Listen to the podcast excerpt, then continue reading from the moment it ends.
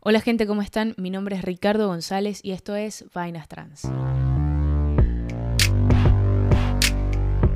En el episodio de hoy revisaremos las definiciones de género modernas y no tan modernas que se suelen manejar.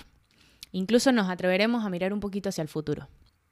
Suelen haber varios malos entendidos en cuanto a este tema y lo más común es que se suelen confundir términos como sexo y género. Se puede llegar a pensar que esto de la identidad de género es un producto de la posmodernidad o incluso que eso no me toca o eso no es para mí. Vamos a cuestionarlo. Para la terminología de hoy vamos a usar sexo biológico e identidad de género. Tipiamos en Google sexo. En biología el sexo es un conjunto de peculiaridades que caracterizan a los individuos de una especie, dividiéndolos en masculino y femenino, y hacen posible una reproducción que se caracteriza por una diversificación genética.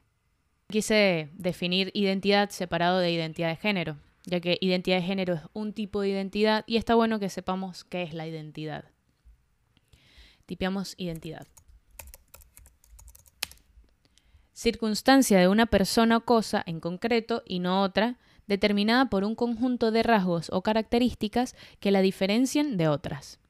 Es importante resaltar que en psicología se considera un, un, fenómeno subjetivo de elaboración personal que se construye simbólicamente en interacción con otros. Importante. Seguimos con identidad de género. Alude a la percepción subjetiva de un, que un individuo tiene sobre sí mismo en cuanto a su propio género que podría o no coincidir con sus características sexuales. Este puede considerarse como sexo psicológico o psíquico. También vamos a ver qué es género según la OMS. El género se refiere a los conceptos sociales de las funciones, comportamientos, actividades y atributos que cada sociedad considera apropiados para los hombres y para las mujeres.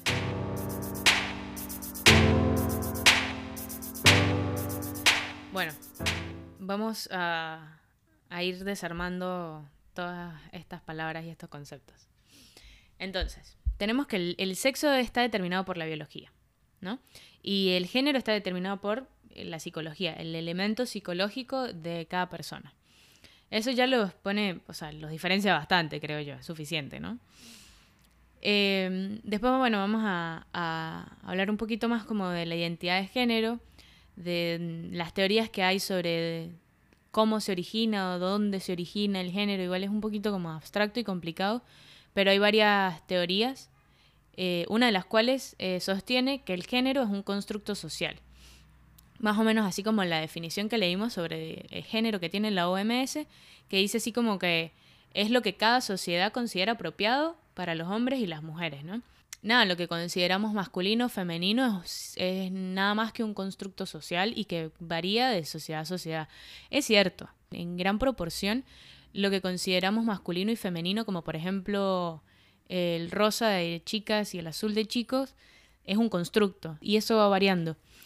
Eh, el hecho de que antes se haya considerado los pantalones masculinos y el, el hecho de que ahora las mujeres pueden usar eh, pantalón sin, sin ningún problema, es un ejemplo, son un par de ejemplos de por qué o en qué nivel el género es un constructo social. Eh, hay otra rama u otra teoría que sostiene que el género es, es intrínsecamente biológico, es inherente biológico, es un inherente biológico.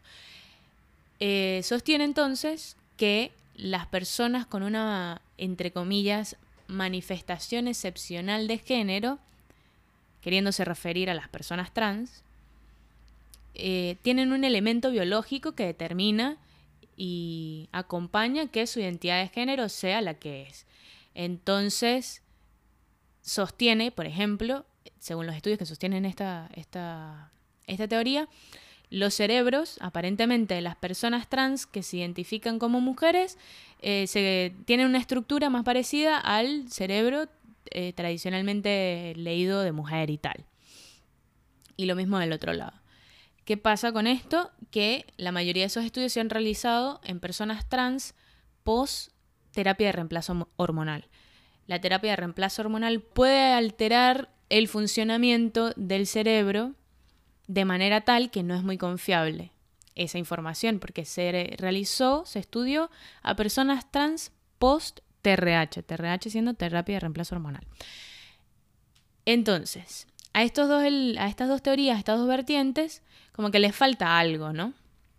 Y ahí es donde llega la genia absoluta de Julia Serano, que es eh, bióloga y escritora estadounidense, y ella eh, reconoce que le falta algo, por un lado, a la teoría de, que es un constructo social, le falta el elemento en el cual las personas trans experimentan identificación y inclinación hacia el género que después, eh, con el que después se van a identificar, desde antes de que sea o que haga efecto, ponele, los mandatos, los constructos y los condicionamientos sociales, ¿no?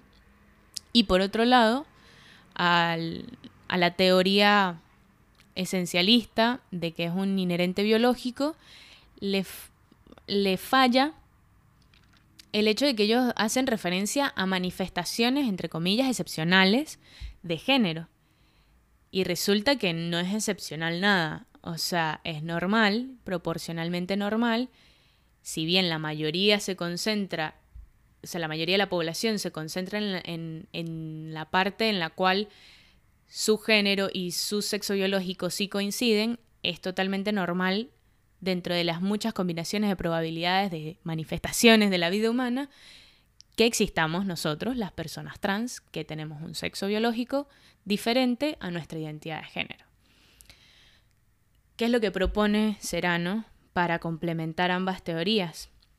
Ella propone lo que llama modelo de inclinación intrínseco, que sostiene esto mismo, que nosotros, desde chiquitos, nosotros los trans, las personas cis, las personas trans, experimentamos inclinación hacia el género que, con el que nos vamos a identificar antes, o sea, desde chiquitos, desde, desde antes de la socialización. Entonces ella introduce un elemento que llama el género psíquico, que es como en la, definición de identidad de género decían sexo psíquico, ella lo pone género psíquico, y es como nuestro cerebro espera que sea nuestro cuerpo. Establezcamos algunas similitudes entre sexo biológico e identidad de género. La similitud más eh, fácil es que todos tenemos uno, todos tenemos un cuerpo, y por lo tanto tenemos un componente biológico y una genitalidad y todos tenemos un aparato psíquico, una mente y por lo tanto tenemos una identidad de género. Otra similitud que tienen, que no había mencionado hasta ahora para no mezclar los temas, es que ambos se manifiestan en espectro.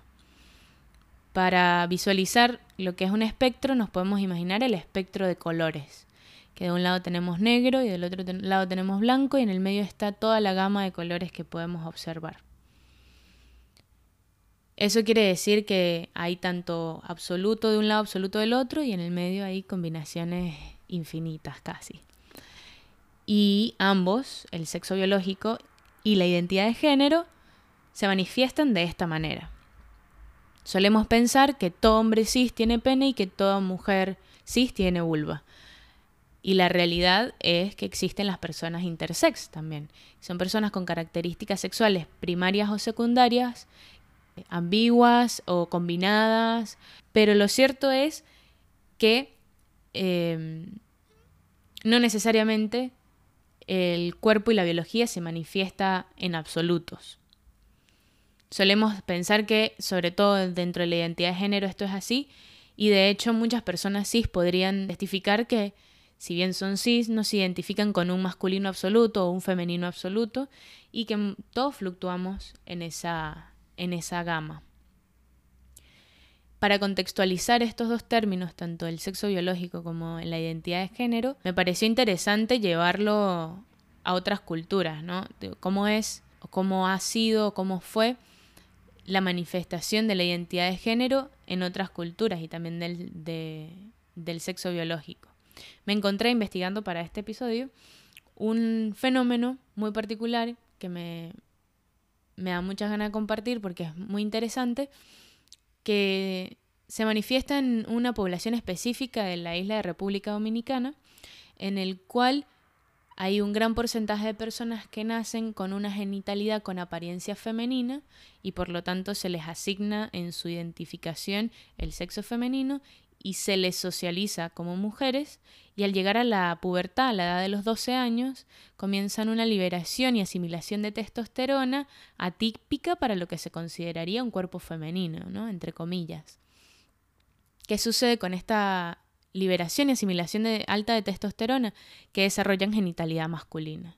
Y que cuando se hizo la investigación genética y antropológica correspondiente, se encontró que estas personas tienen una genética cromosómica XY masculina, típica, pero que bueno, hay una manifestación que es eh, una explicación y una, una, razón por la cual esto sucede, que bueno, es un poquito complicada como para abordarla en el podcast, pero si les interesa les voy a dejar el link, eh, que hace que al nacer tengan sus genitales apariencia femenina y que a los 12 años, cuando, cuando es la segunda liberación de, de hormonas en, en nuestro desarrollo, desarrollen su genitalidad como, como estaba destinada a ser, podría decirse.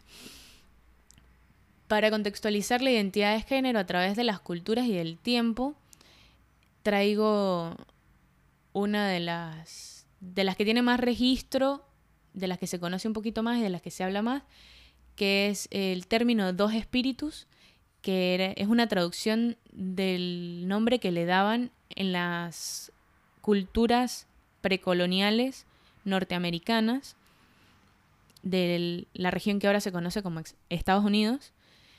Son culturas en las cuales, o eran culturas, creo que son todavía, existen algunas en parte, eh, culturas en las cuales se reconocía la existencia de, entre comillas, un tercer género, ¿no? Eran personas que nacían ya fuese con un cuerpo femenino o masculino y que se identificaban con un género que no correspondía con su cuerpo.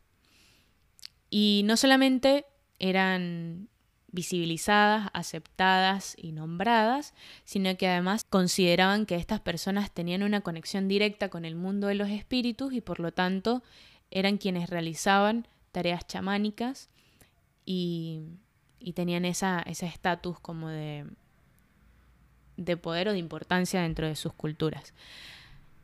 Y no solamente en Estados Unidos. Traigo este porque es uno de los eh, que tiene más registros antropológicos, pero lo mismo sucede en Bolivia, en Perú, en México, en Chile, en Rusia, en Ucrania, en Tailandia, en África y así donde sea que se puedan encontrar registros que, lleven a ese momento histórico precolonización, preglobalización, preoccidentalismo, había un reconocimiento de, manifestaciones de género no binarias o de manifestaciones de género trans, ponele.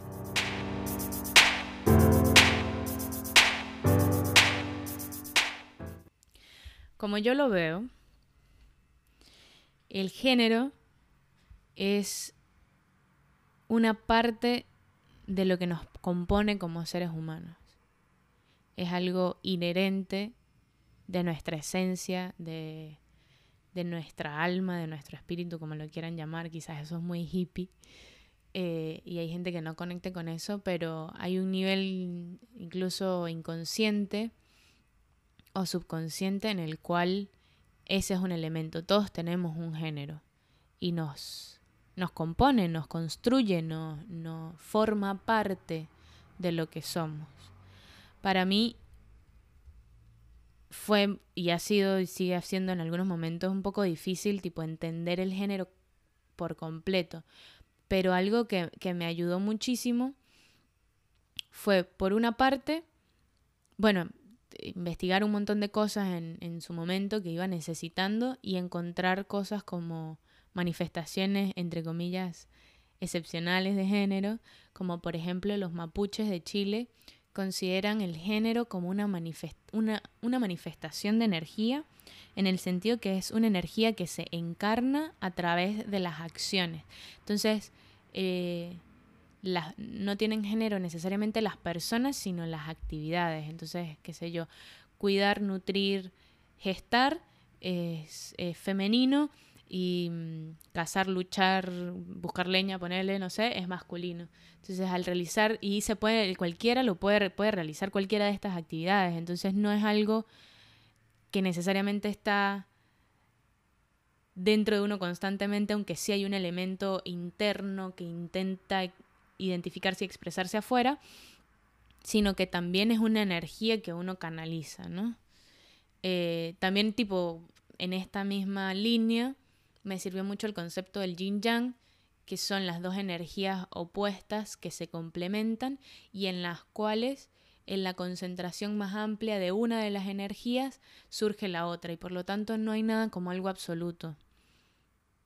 Eh, también me, me, me, ayudó muchísimo eh, tomarlo como una posibilidad y una herramienta para seguirme conociendo, ¿no? Como ya he mencionado, soy una persona que busco y valoro muchísimo entenderme eh, y, esto fue una escalera para seguir conociéndome y seguir entendiéndome, ¿no? A un nivel profundo, a un nivel personal.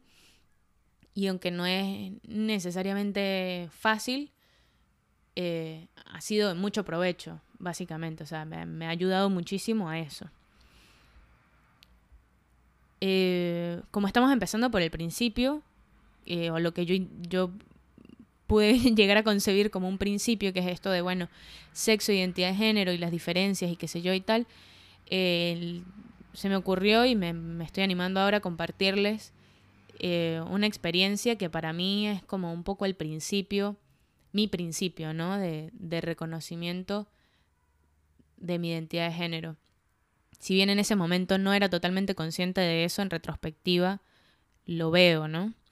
Y es que yo, yo experimenté lo que Serano define como inclinación intrínseca. Yo desde que estaba chiquito me, me visualizaba, me, me concebía y me autopercibía como varón. Yo pensaba que era exactamente igual a mis compañeritos de preescolar eh, y que yo iba a crecer para parecerme a mi papá. No fue sino hasta como a los 6 o 7 años que estando en la playa y por condicionamiento social familiar externo, me di cuenta de que habían cosas que no debería estar haciendo, como que eh, usted no debería quitarse la camisa en público, aunque tenga el pecho plano y ahí no haya nada, pero usted no debería quitarse la camisa en público. Y era como, no era necesariamente explícito, ¿no? No era que me decían así como que, ah, tal, porque de hecho considero que a mí me dieron mucha libertad en mi infancia, pero, pero había eso inconsciente, eso impalpable en, en el trasfondo de que era algo que no debería estar haciendo, aunque para mí era natural sacarme la camisa porque yo veía a mi papá sin camisa en la playa, ¿no? Eh, que con esto quiero hacer una acotación, no necesariamente si te querías quitar la camisa en la playa, o sea, quiere decir que si eres una chica, entonces quiere decir que eres un chico trans. No. Eh, esto es lo que yo después de varias sesiones, muchas sesiones y mucho tiempo en terapia y de, y de revisión personal, me di cuenta que era el, significado que tenían un montón de cosas que sucedieron en mi infancia y que para mí no tenían ningún sentido, no, no, no terminaban de hacer clic y que cuando empecé a integrar poco a poco mi identidad de género, me cayó la ficha de un montón de cosas y entendí por qué mi infancia fue como fue y por qué yo me sentía como me sentía en algunos momentos. No es que necesariamente es una fórmula mágica en la que entiendo toda mi vida, pero hay cosas que caen en su lugar gracias a que puedo nombrarlo y gracias a que puedo verlo, ¿no?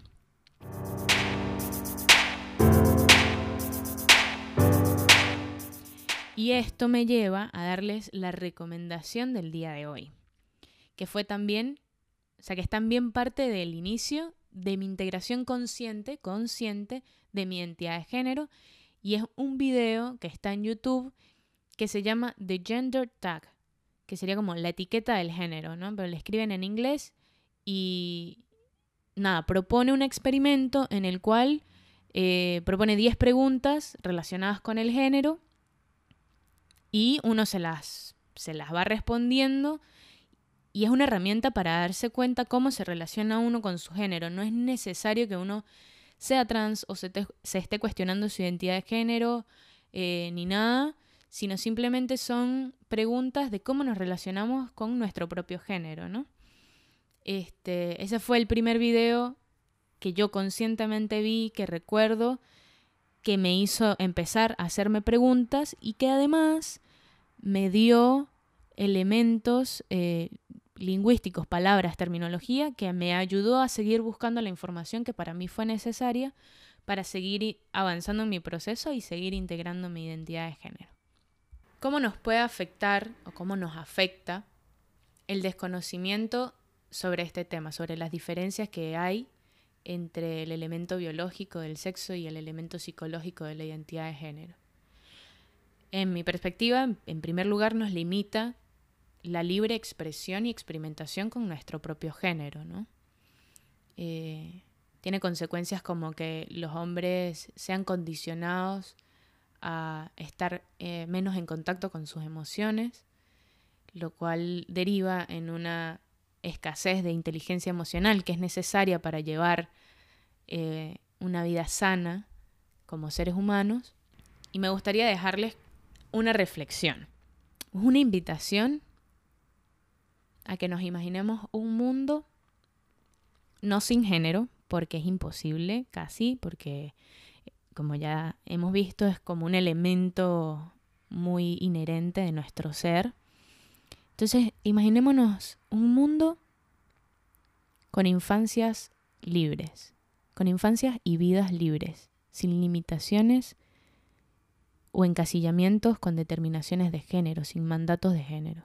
Imaginémonos cómo sería el mundo si mañana despertáramos y nos viéramos por lo que somos y no por lo que interpretamos de los demás desde su género, desde el género con el que se presentan. ¿Cómo habría sido nuestra infancia si nos hubiesen dado la libertad de simplemente ser y no nos hubiesen condicionado con eso no es para niños, eso no es para niñas. ¿Cómo sería una sociedad en un futuro si hiciésemos el trabajo necesario para deconstruir todos esos roles y todos esos mandatos al punto en el que podamos criar seres humanos en lugar de hombres y mujeres? Eso ha sido todo por hoy. Muchas gracias por estar. Si quieres compartir tu experiencia o consideras que faltó algo por mencionar, me puedes encontrar en todas las redes sociales como arroba bajo o como arroba. Si te pareció interesante esta información, suscríbete, dale like y compártelo. Nunca sabemos a quién le puede servir ni hasta dónde podemos llegar. Desde Buenos Aires con amor, hasta luego.